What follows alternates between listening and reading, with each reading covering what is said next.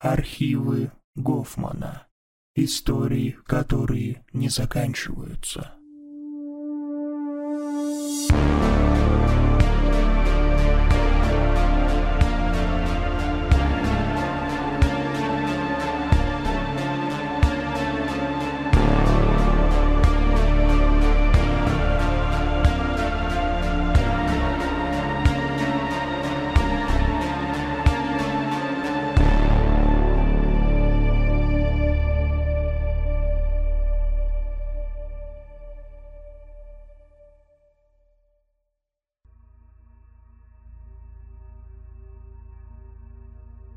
Я, как всегда, сидел в интернете и читал разные посты-страшилки. И как-то наткнулся на сайт легенд о моем родном городе. В большинстве своем это была откровенно глупая чушь и придуманные истории, впрочем, иногда доставляющие. Но одна меня заинтересовала. Там парень писал о заброшенной библиотеке. Мол, при царе Горохе, а сейчас в заброшенной часовне, в подвале хранились запрещенные книги по оккультизму, сатанизму и прочим вещам. Почему их не сожгли? А кто их знает? Может, нужны были, может, еще что. Когда пришли коммунисты, часовню разорили и забросили. А вот библиотека должна быть до сих пор там, если от нее еще что-то осталось. Ему об этом бабушка рассказала. Впрочем, доказательств своей истории парень не привел и все пользователи откровенно засмеяли его в комментариях. С автором мне связаться не получилось, зато я понял, о каком месте идет речь. В пригороде Орехозуева у нас была дача, и в детстве я часто гонял с мальчишками по лесу в поисках приключений на свою пятую точку. В один из таких походов мы наткнулись на руины церкви. От нее остался только остов с частично обрушившейся крышей – вросшей в заросли кустарника и травы. Мы пытались исследовать ее поближе, но земля под нами начала проваливаться, и мы оттуда убежали. Бабушка мне потом всыпала по самое не могу за то, что мы туда ходили. Правда, так и не объяснила, почему туда ходить было нельзя. У меня был отпуск и горячий зуд в мягком месте, требующий исследовать место моего детства. Если не ради истории, то ради ностальгии и забытой тяги к приключениям. Собрал небольшой рюкзак с едой, фонариком, водой, телефоном, аптечкой и веревкой и небольшим ломиком. Жил я уже пару лет как один, так что предупреждать кого-то об отбытии необходимости не было. Час на электричке, полчаса в душном пазике, и я на даче у бабушки. Она обрадовалась такому внезапному приезду плотного внука. Помня ее мнение насчет той часовни, сказал, что соскучился по ней и свежему воздуху.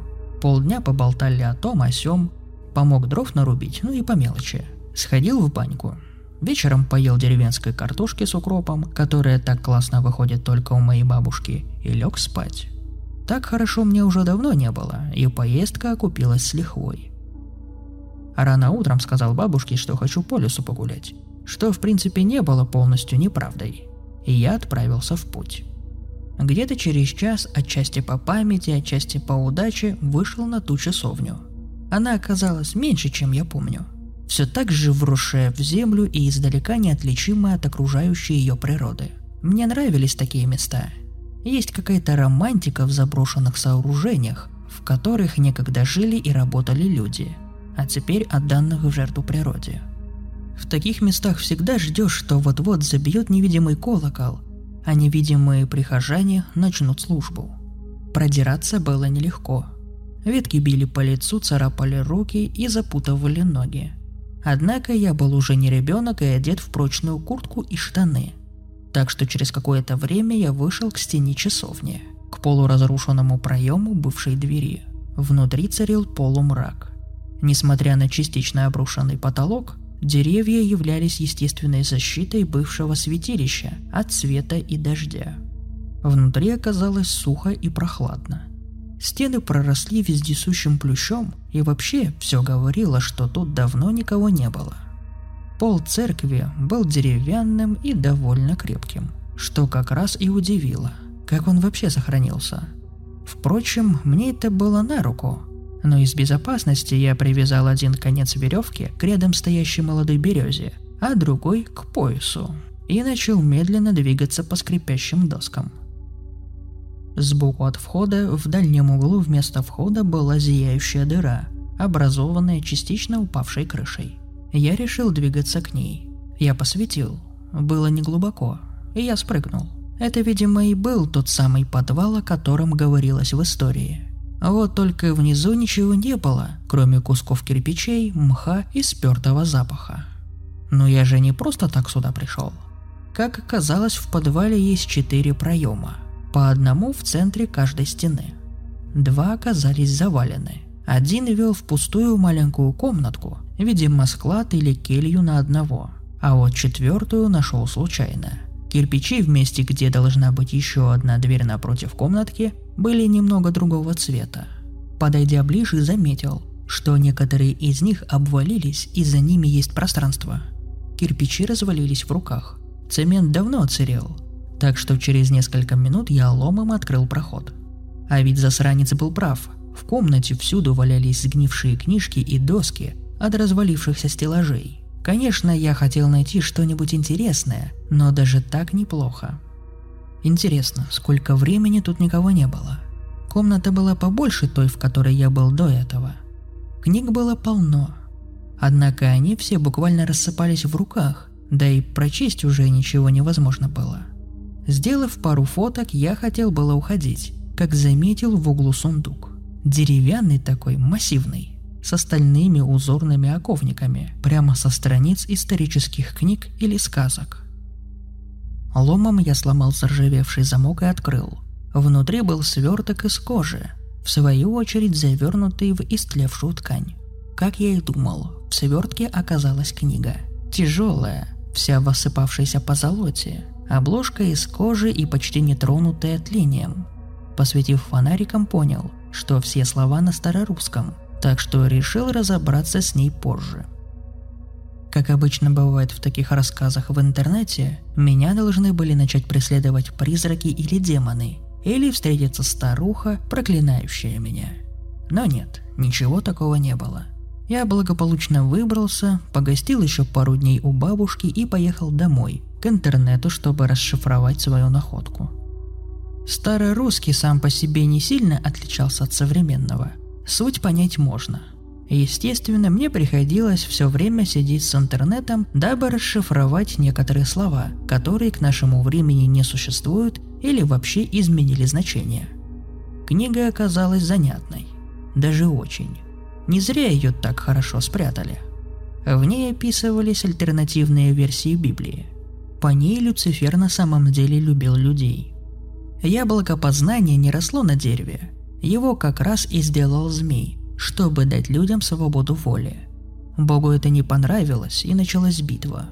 В итоге Бог победил и отвернулся от людей, как от своего неудачного творения. А Люцифер со своими последователями был сослан – только не в ад, а просто в другое измерение. Церкви не нравилось, что в этой версии дьявола не было. Дьяволами были сами люди, несмотря на все старания Бога и Люцифера. Люди все равно вели войны и истребляли друг друга. Лгали, обманывали и ненавидели. Бог знал, что так и будет, поэтому и не давал свободы воли. Возникает вопрос, откуда одержимые, кого вызывают сатанисты? Они вызывают духов негативных эмоций, как-то так, которых сами люди и создают. Так что одержимых гораздо больше на самом деле. Только они не катаются по полу и одержимы своими эмоциями, а не демонами. Людям проще верить, что это рогатый дядька толкает их на преступление, а не они сами. Самый интерес представлял конец книги. Там были описаны ритуалы вызова ангелов, бога и Люцифера.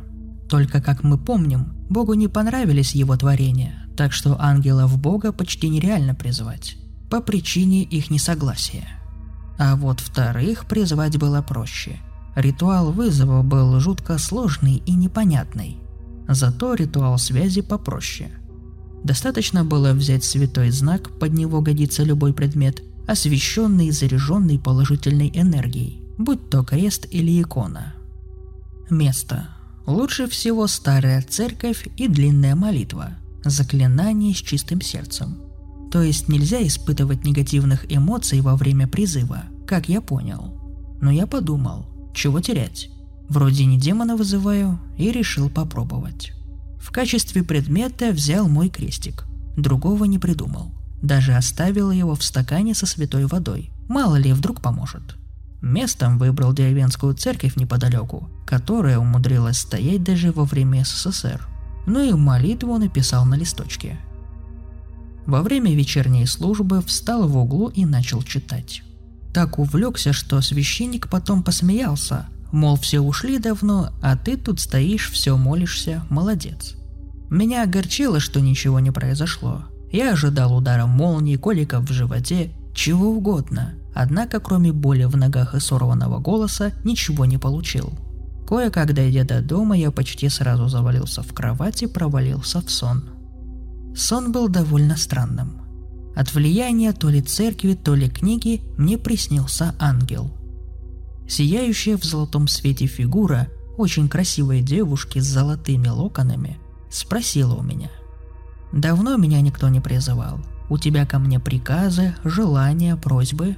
Спросила она с некоторым удивлением и раздражением. Я даже растерялся.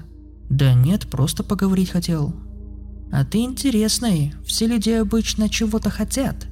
Некоторые просят демонов, другие бога, третьи ангелов-хранителей. Мы их слышим, но отвечать не можем. Ты первый за долгое тысячелетие, с кем я могу поговорить. И самое в тебе странное, что ты хочешь общения, а не денег или власти. Деньги это хорошо, только я не под мостом живу и ем не лягушек. А вот увидеть ангела дорогого стоит. Не думал, что они такие красивые. Ты видишь меня такой, какой хочешь видеть. Впрочем, комплимент и ангелу приятен. Мы долго общались обо всем. Она говорила о своем мире, я ей о своем. Ощущение, что мы общались вечность. Однако всему приходит конец, и я проснулся с чувством глубокого разочарования. Весь день я проходил с тоской и мыслью, что лучшей девушкой в моей жизни оказалась увиденный во сне ангел, который вполне и не может быть девушкой, а вроде бы пола у них нет. Были у меня девушки, в каждой было и хорошее, и плохое. Но она была идеальна. Ее облик, ее характер и звучный голос. Ни единого недостатка. Идеалы плохи тем, что, увидев их хоть раз, невозможно смотреть ни на что другое. Все остальные кажутся гораздо хуже, чем они есть. С этими тяжелыми мыслями я уснул, надеясь ее встретить еще раз. «О, опять ты? Ты и правда странный. Уже второй раз со мной связываешься?» «Ух ты, и правда. Это, наверное, из-за ритуала?» «Какого ритуала?» «Вызов ангела». И я ей рассказал о книге, и где ее нашел, и о ритуале, о чем забыл на радостях рассказать вчера – «Видно и правда сердце у тебя доброе и чистое», – задумчиво сказала она. «Почему? Ритуал этот не просто для общения. Он связывает душу человека и ангела. Только вот сделать это может только человек с чистым сердцем. Человек порочный может связаться только с духом греха. Это что ж получается? Мы с тобой навсегда связаны? Скрывая радость и тревогу, спросил я. Получается так. А как тебя зовут? Зовут? Ну, имя твое. У нас нет имен. Как хочешь, так и зови. Тогда назову тебя Светланой. Мне всегда нравилось это имя. Света научила управлять меня сном. Так что в этот раз мы были не в абстрактном свете, а на зеленой лужайке, в окружении невиданных зверей и птиц. Так из ночи в ночь я общался с ней и все больше и сильнее влюблялся в нее. А она все больше и больше походила не на абстрактного ангела, а на обычную девушку – Дни стали для меня необходимостью, лишь тенью жизни, чтобы дождаться встречи с ней. Я стал искать способы перенести ее в наш мир, но ничего не работало. Я уже почти отчаялся, как... «Ах, вот ты где!» – вошла в комнату мама. «Что вы тут делаете?» «Да вот сыну рассказываю нашу любимую сказку». «Ту самую?» Мама рассмеялась. «Ну да», – улыбнулся папа в ответ. «Ну хватит, ему спать пора» сказала она и поцеловала меня в лоб. Мама с папой ушли, а я вспомнил, как бабушка мне рассказывала чудную историю о моей маме. Когда-то она попала в аварию и попала в кому. Врачи говорили, что она, скорее всего, никогда не проснется, а если и проснется, не будет прежней. Они были частично правы. Когда она проснулась, то не помнила своих родителей, ни вообще свою жизнь. У нее изменился характер, предпочтения, стала добрее ко всем, а после поменяла имя на Свету и нашла моего папу.